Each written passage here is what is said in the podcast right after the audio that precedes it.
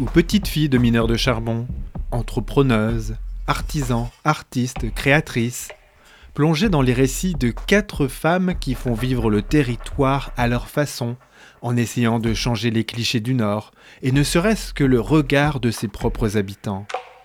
Entre avenir, lieu marquant, être femme aujourd'hui et le lien avec le bassin minier, voici ces portraits de femmes.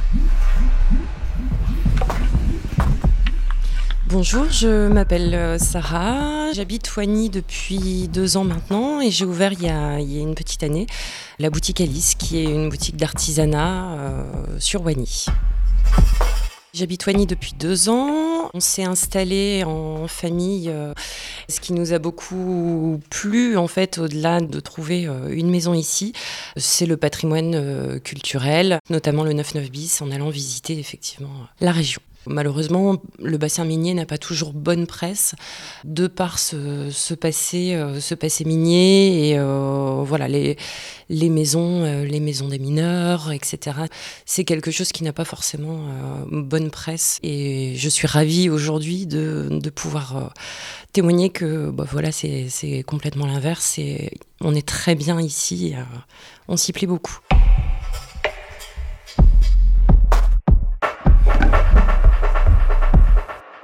Bonjour, moi je suis Émilie Grossmy, j'ai 44 ans et je suis maman de deux enfants et porteuse de projets. J'habite à Vion. Mes parents habitaient le bassin minier et c'est la famille de ma mère en fait qui est originaire euh, du bassin minier, donc euh, plusieurs générations. Mon grand-père euh, maternel était mineur à Bully-les-Mines. J'ai habité et travaillé sur le, bassin minier. Lens a accueilli le Louvre-Lens. Tout ce territoire euh, bassin minier fête ses 10 ans aussi. Et donc j'ai vécu toute l'évolution, on va dire, de ce territoire et je me suis pris au jeu en fait euh, de la dynamique. Et donc euh, Lens choisi parce que je trouve que c'est un espace enfin, bien situé pour faire rayonner la proposition.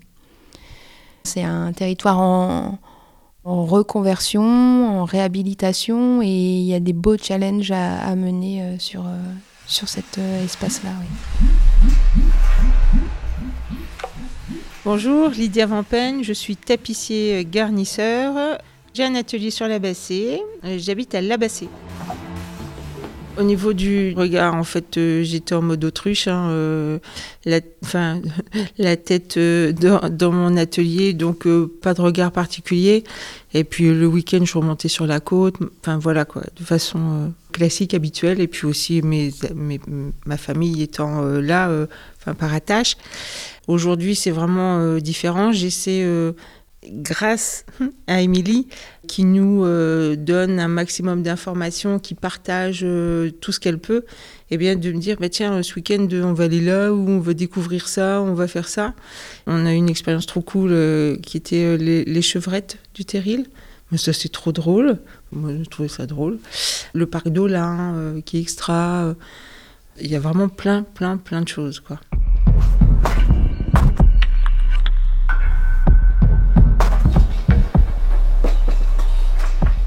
Bonjour à tous, je m'appelle Audrey Caudron et je suis musicienne, notamment musicienne intervenante au 99 bis et également musicienne plutôt dans ma vie pro puisque je suis chanteuse dans un groupe punk également.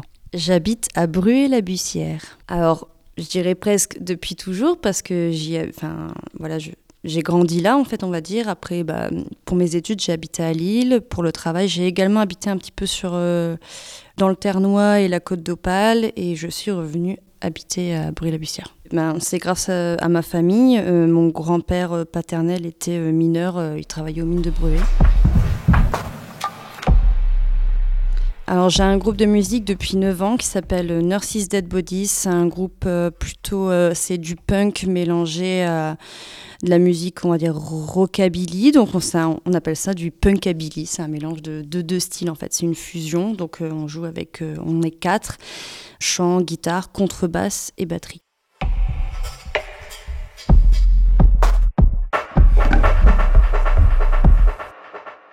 alors, comme je travaille au 9 bis, nous intervenons euh, sur le territoire de la CAC, donc dont l'aglo est Carvin. Donc, les enseignants de maternelle et de primaire peuvent faire une demande auprès du 9 bis. Et suivant les demandes de projet, nous intervenons en fait dans leur classe et nous faisons des projets euh, entre 10 heures et 20 heures euh, de musique avec les enfants. Et ça aboutit le plus souvent à une restitution.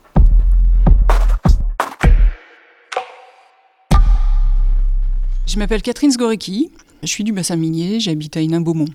Je suis née à Courrières, j'ai fait toute ma scolarité euh, à Hénin-Beaumont. En fait, mes quatre grands-parents sont nés en Pologne. Ils sont arrivés ici dans les années 20, comme beaucoup de Polonais, pour travailler à la mine. Enfin, les hommes. Mes deux grands-pères sont venus pour travailler à la mine. Alors, ils s'en sont très bien sortis. Ils ne sont pas restés très longtemps tous les deux. Il y en a un qui est devenu boucher charcutier Hénin Beaumont, et puis l'autre euh, qui est devenu photographe, qui a fini par s'installer à Rouvroy.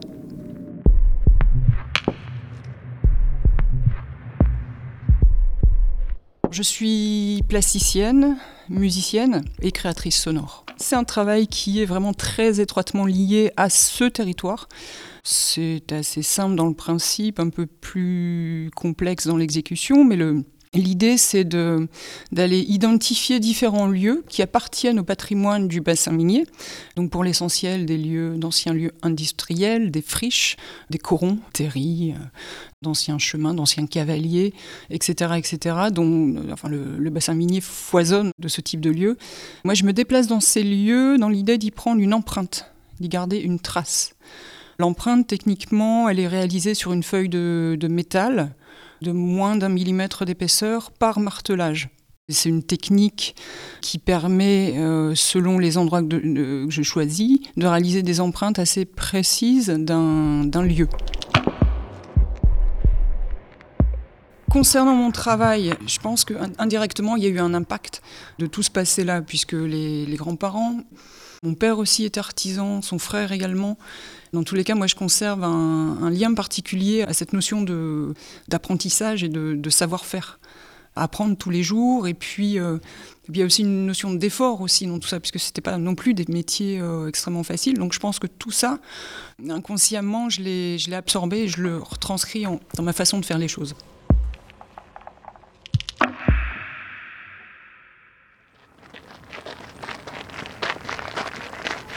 Pour nous, euh, voilà, en famille, on se balade beaucoup sur Wany, on grimpe le terril assez régulièrement. Le 9-9 bis nous touche. Alors j'ai du mal à vous expliquer pourquoi, hein, euh, certainement parce que c'est chargé d'histoire et, euh, et qu'on aime ça. Mais c'est vrai qu'on se balade, on se balade beaucoup dans les alentours parce que bah, c'est quand même c'est quand même un espace où, bah, il y a les forêts, il y a les terrils, donc on peut bouger beaucoup.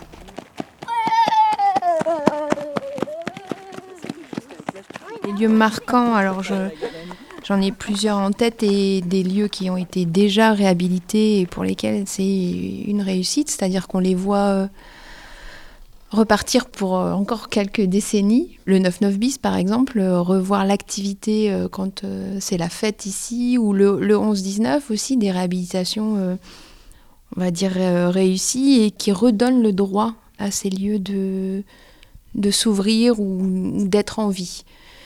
Et je trouve qu'il y a eu de belles réflexions sur euh, la cohérence entre ces différents espaces euh, retravaillés, réhabilités. Il reste encore pas mal d'espaces euh, en interrogation, donc je suis curieuse maintenant de voir comment tous ces espaces vont reprendre vie et se connecter les uns, les uns aux autres en fait. C'est vrai que pour, pour le Coron, l'espace tiers-lieu, ce seront deux anciens logements de mineurs donc euh, la vocation première était l'habitat et, là on propose une transformation euh, en espace euh, troisième lieu, un tiers lieu, pour connecter aussi ces, savoir-faire, cette nouvelle production, cette nouvelle forme de, consommation et reconnecter le savoir-faire immatériel des artisans et le patrimoine aussi dont on hérite en fait. Donc vraiment il y a ce travail-là d'ouverture des savoir-faire vers la société et c'est toute la mission euh, du courant de remettre euh, ce savoir-faire au cœur de la société.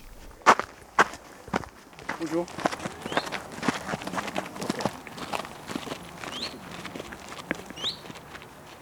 Je suis enfin montée sur un terril à l'occasion de la Sainte-Barbe et des étincelles. Et euh, mon corps s'en est souvenu pendant trois jours. Euh, c'était où? Donc c'était au 11-19. Voilà. Il y avait euh, quelques artisans et artistes du Coran qui faisaient des étincelles avec des luminescences. C'était vraiment magique. Et oserais-je dire que c'est la première fois où j'ai eu une connexion, euh, enfin vraiment, euh, enfin et physiquement et euh, mentalement avec bah, la terre, quoi, en fait, puisqu'on était vraiment sur stérile, dans le noir. C'est très, très, très particulier. C'était magique. après, bien sûr, je vais au Louvre. on a cette chance d'avoir un partenariat avec le Louvre-Lens sur sur euh, les expositions et nous de proposer des ateliers en cohérence et en continuité comme une, expérience euh, de découverte et d'adéquation de, nos métiers avec, euh, avec l'exposition qui peut être figée mais qui ne l'est pas parce que l'Ouvre-Lance fait vraiment énormément d'efforts à ce que tout soit vivant. donc le Louvre-Lens, c'est un endroit où on aime être et hein, où on se retrouve volontiers.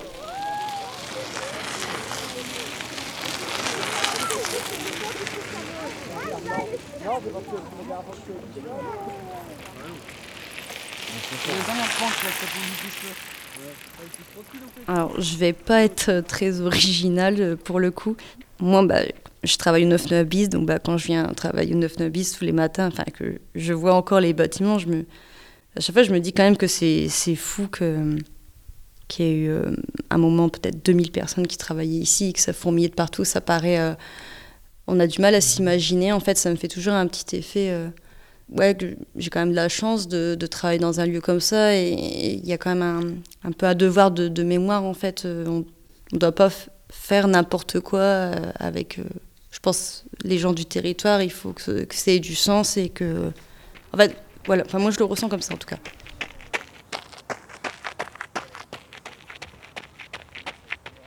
Dans le cadre de mon travail de plasticienne, de musicienne, de créatrice sonore aussi, j'ai été amenée à parcourir euh, un tas de lieux ici, des, anciennes friches, euh, des corons, des terris, des centres sociaux aussi, des CAJ, des écoles, des collèges, des lycées, des centres culturels, des médiathèques, euh, voilà, des, des, commerces, enfin tout ce qui fait la vie de ce territoire.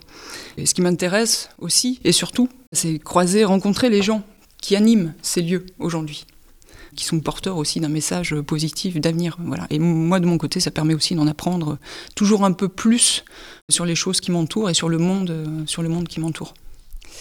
Mon travail, c'est aussi d'aller vers les gens. Pour découvrir le territoire, je suis obligée d'aller vers les gens. Au travers du travail d'empreinte, comme au, travers du, du, travail sonore. J'ai un projet aussi qui s'appelle les défricheurs sonores, qui est un travail de carte sonore du territoire. Alors là, c'est pas un travail personnel, c'est vraiment un travail participatif. Donc je vais à la rencontre des structures. Donc je travaille avec les habitants et dans un premier temps, c'est eux qui me font découvrir des lieux qui font leur, leur fierté. Voilà, ils sont fiers de ces lieux, ils ont envie de les montrer.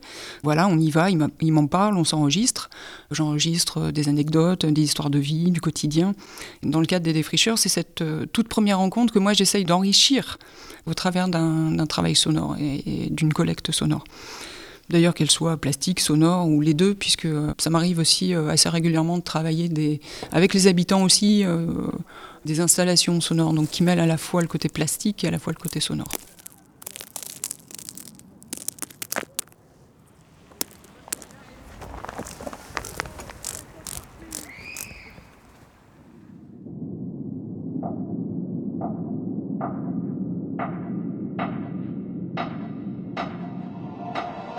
Contact avec euh, pas mal de créatrices et euh, de personnes qui souhaitent s'implanter. Il y a une dynamique euh, vraiment très importante qui se développe en ce moment. Il y a un savoir-faire et les gens, je pense, osent plus. Oui, ça, revalorise forcément l'image et la dynamique, je pense. C'est surtout, c'est surtout ça. Je sens que voilà, il y a une, dynamique importante. C'est un territoire qui est en train de vraiment bouger. Lorsqu'il y a 15 ans, j'ai effectué cette reconversion, que j'ai souhaité reprendre euh, l'atelier euh, qui était les établissements d'Elville, la première chose à laquelle je me suis confrontée, c'était le fait que euh, un ancien transmettre à une femme, eh bien, oups, très compliqué. Parce que une femme, c'est pas tapissier, parce que c'est un métier compliqué, parce qu'il faut porter, parce que. Ben voilà quoi. Et malgré tout, les anciens étaient quand même beaucoup comme ça. Puis, ben, faut faire deux fois plus d'épreuves. Hein. C'est la même histoire à chaque fois. On ne fait jamais crépiter, mais un jour, ça va finir euh, par s'arrêter, cette répétition, puisque ce sera instauré. Et donc, ben, comme on est des acharnés, des passionnés, et eh ben, on y va euh, à corps et, et cœur et bras perdus. Et puis, euh, ça marche très très bien, puisque au départ, j'ai démarré seul. Aujourd'hui, on est cinq. Donc, je, je crois que c'est OK.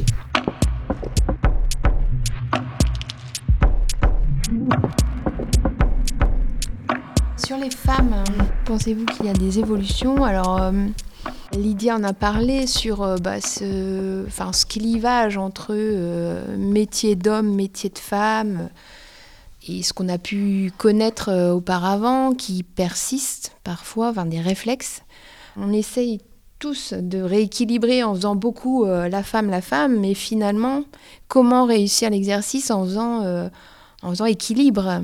Enfin, la proposition, ça réside aussi dans le fait de, euh, on est encore une fois complémentaires et un établi, c'est pas, c'est l'espace de la neutralité et donc chacun est capable d'apporter son petit plus, femme ou homme, mais on, on est vraiment dans cette euh, cette volonté de dire on est chacun capable de prendre euh, l'objet et de le restaurer, enfin voilà qu'on soit homme ou femme. Donc il y a une mixité naturelle, on va dire, dans l'atelier. L'outil n'a pas d'œil.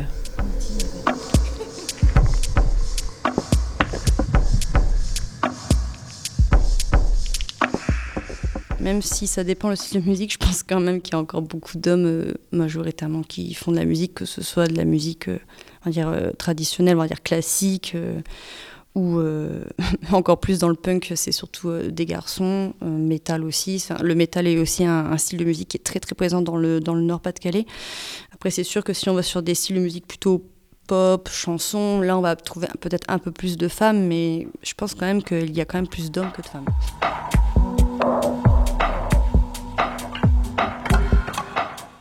En fait, j'avais envie de faire ça et je l'ai fait je vais peut-être raconter une petite anecdote. Il y avait un groupe qui m'a beaucoup inspiré, euh, un groupe qui venait d'Air sur la Lys, où il y avait une fille au chant qui faisait du punk, ça s'appelait euh, Burning Lady, et c'est vraiment un groupe qui m'a qui m'a inspiré. La première fois que je les ai vus euh, jouer, c'était à la fête de l'UMA au stand Nord-Pas-de-Calais. Il y avait trois personnes ils jouaient à midi, je pense que c'était au tout début de leur, groupe. Après, ils ont fait plein de concerts où là, c'était rempli, où ça pogotait pas mal, mais au début, voilà. Et franchement, j'étais hyper impressionnée, surtout par euh, la chanteuse. Et du coup, euh, je me suis dit, bah, si elle peut le faire, euh, je peux le faire. C'est tout.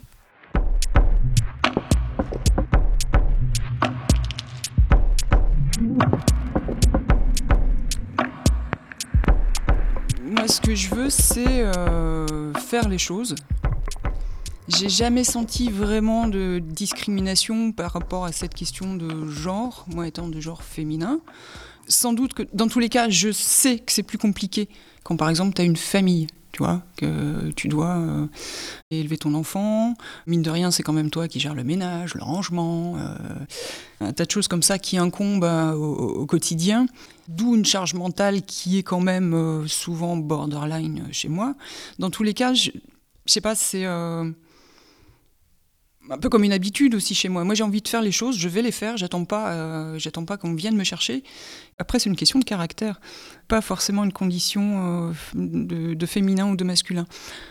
Dans tous les cas, que ce soit en musique ou en art, en plastique, j'ai jamais senti de barrière.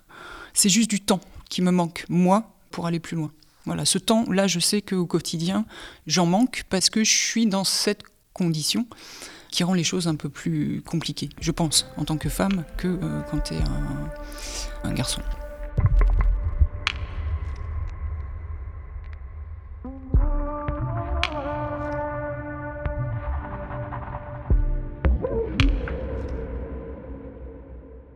Les femmes avaient souvent un rôle complémentaire à celui des hommes. C'est elles qui triaient le charbon, ou elles étaient lampistes, etc. etc. Après les mines, soit tu étais femme au foyer, ou tu faisais des petits métiers, ou euh, tu étais femme d'artisan, comme ma mère a pu l'être aussi, donc sans même pouvoir prétendre à une retraite après, clairement. Et euh, globalement, comme tu le dis, c'est euh, toujours l'homme qui travaillait dur. On en était là à l'époque. Et globalement, les femmes étaient du coup très dépendantes de leur mari. Une anecdote par rapport à ça, ma mère qui donc travaillait pour mon père dans son magasin de photographie, magasin qu'il avait à Hénin-Beaumont. Tout le monde dans Hénin l'appelait Madame Fred. Alors elle, ça l'amusait, ça la faisait marrer. Moi, en fait, ça m'a vachement marqué. Et je pense aussi, aussi que c'est pour ça que ce nom de Zgoreki, alors qui pourtant est un patronyme, hein, patronyme ça, vient du grec, euh, c'est le nom du père. Mais ce nom de Zgoreki, ce nom de famille, je vais plutôt appeler ça comme ça, j'ai toujours voulu le conserver. C'est-à-dire que personne au monde ne me fera changer ce nom-là. Voilà, Zgoreki, c'est mon nom de naissance, et je pourrais pas, euh, je me dénaturerais si on m'obligeait à le changer. Voilà, donc c'est un nom que je conserverai toute ma, toute ma vie. Ouais, aujourd'hui, c'est vrai qu'on se libère progressivement de cette dépendance patriarcale. Mais pour moi, il y a plusieurs raisons aussi dans l'évolution aussi de la société. Il y a les séparations qui imposent euh, généralement aux femmes, euh, alors avec ou sans enfants, mais de se débrouiller toutes seules. Alors si tu es en couple, il y a aussi les contraintes économiques qui imposent aux deux d'avoir un travail. Donc oui, forcément, tu vois, quand tu mets tout ça euh, bout à bout, ça fait que le rôle de la femme a énormément évolué. Parce qu'on sait qu'on peut être indépendante aujourd'hui, euh, et, que du coup, nous, on est aussi en capacité de prendre à bras le corps toutes les réalités du quotidien.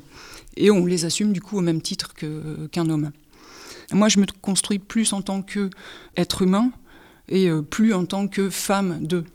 Tout ça, pour moi, effectivement, c'est euh, important.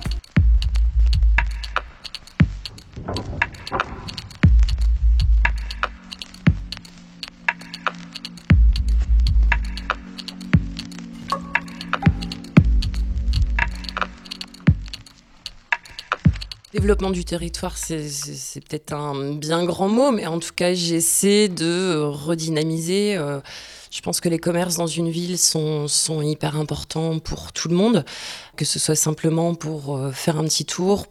J'ai pas la prétention de développer ou de voilà de faire quelque chose pour le bassin minier, mais en tout cas euh, voilà pour la ville de Wany, j'espère que c'est un petit développement du commerce qui je pense est important pour tout le monde.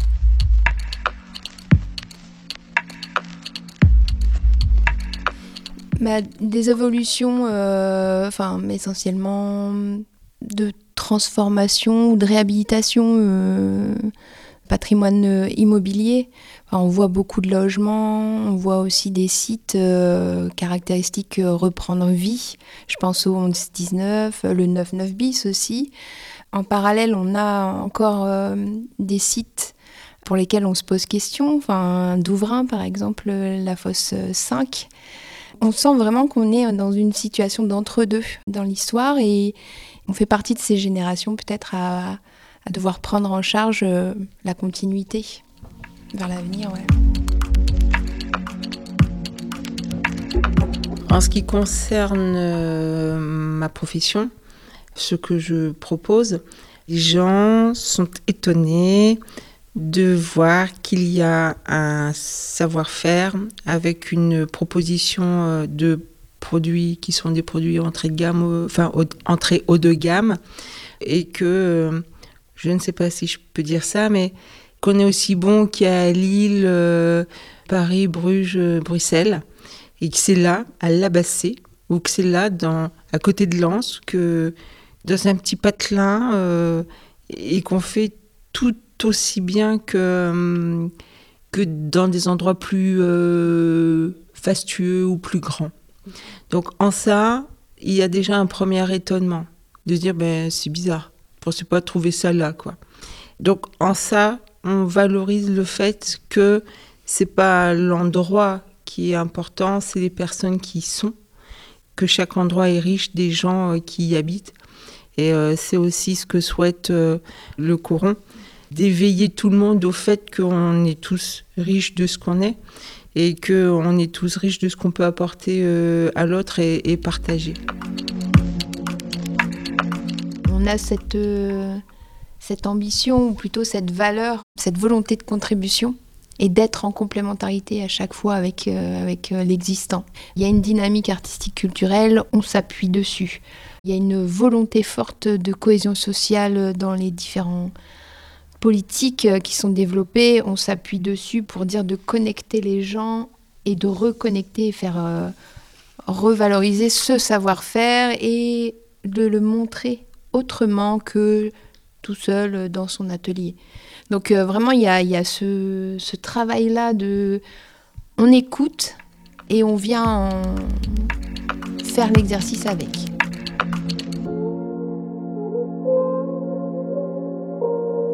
Bah oui, comme je l'ai dit, je fais beaucoup de, projets en lien avec le, pôle patrimoine. Donc, euh, bah voilà, après, il y a, l'équipe des médiatrices qui, sont là pour, euh, pour faciliter bah, la transmission, de connaître l'histoire comment ça s'est passé.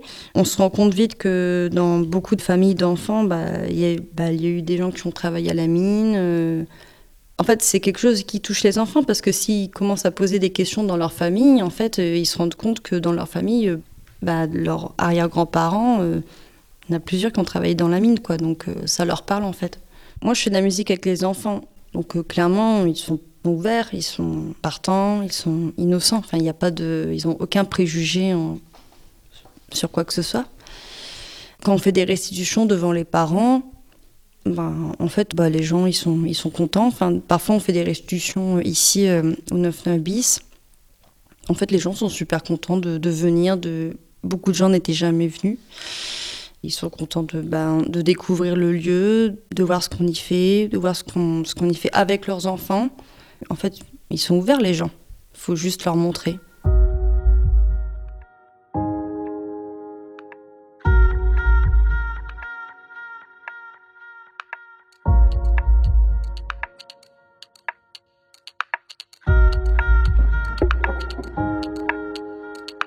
J'ai pas la prétention de développer quoi que ce soit. En gros, moi, tout ce que je veux, c'est déjà qu'on préserve, qu'on valorise l'existant et puis qu'on préserve aussi euh, enfin, l'existant, que ce soit le, bâti ou l'humain, qu'on apporte euh, cette aide-là euh, à ce qui existe déjà. Par contre, si je dois mettre ce travail en perspective, ce que je veux réussir à faire, c'est sortir ce territoire des clichés. Tu vois, les gens qui disent euh, c'est trop noir, il y a trop de pluie, il pleut trop tous les jours, c'est trop moche, vous n'avez même pas des vraies montagnes. Tu vois, c'est euh, le genre de, discours que tu peux entendre quand même assez, assez régulièrement. Donc j'essaye de transformer la vision qu'on pourrait avoir de ce territoire, parce qu'on ne le connaît pas, ou mal. Et j'essaye aussi de traiter son histoire euh, avec respect, sincèrement, sans tomber non plus dans la, dans la nostalgie. Et du coup, je suis tentée de faire un parallèle aussi avec ce travail, en fait, c'est pareil avec les gens et les cultures. C'est-à-dire que quand tu connais pas, tu t'en approches pas. Tu peux même avoir peur de l'autre si t'es pas curieux. Enfin, j'essaye d'amener les gens à être curieux. Je les sors un petit peu de leur euh, zone de, confort à chaque fois pour leur faire prendre conscience que toute cette euh, pluralité devrait nous, rassembler plutôt que nous diviser. Voilà, ça c'est euh, ce que j'essaye de faire à ma petite échelle. Et euh, du coup, si, les gens avec qui tu travailles sont contents de montrer, d'afficher, d'exposer ou de faire écouter les créations qu'on a faites ensemble, bah là, du coup, je me dis, hum, super, j'ai réussi. Là, j'ai gagné. Pareil au niveau d'un travail qui est plus personnel, le travail des empreintes. Si les gens qui regardent ou écoutent euh, mon travail sont touchés, parce que j'aurais su euh, amener un peu de, lumière dans une espèce de quotidien qui est un peu malmené, voilà, là je, je saurais je me serais pas levée euh, pour rien le matin.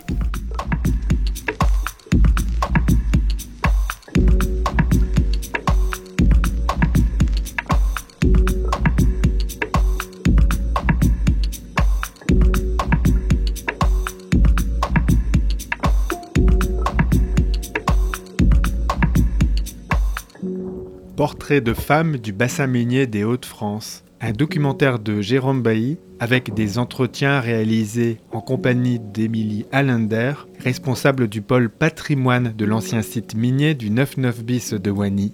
Plus d'infos et podcasts du documentaire sur radioscarbsensé.com.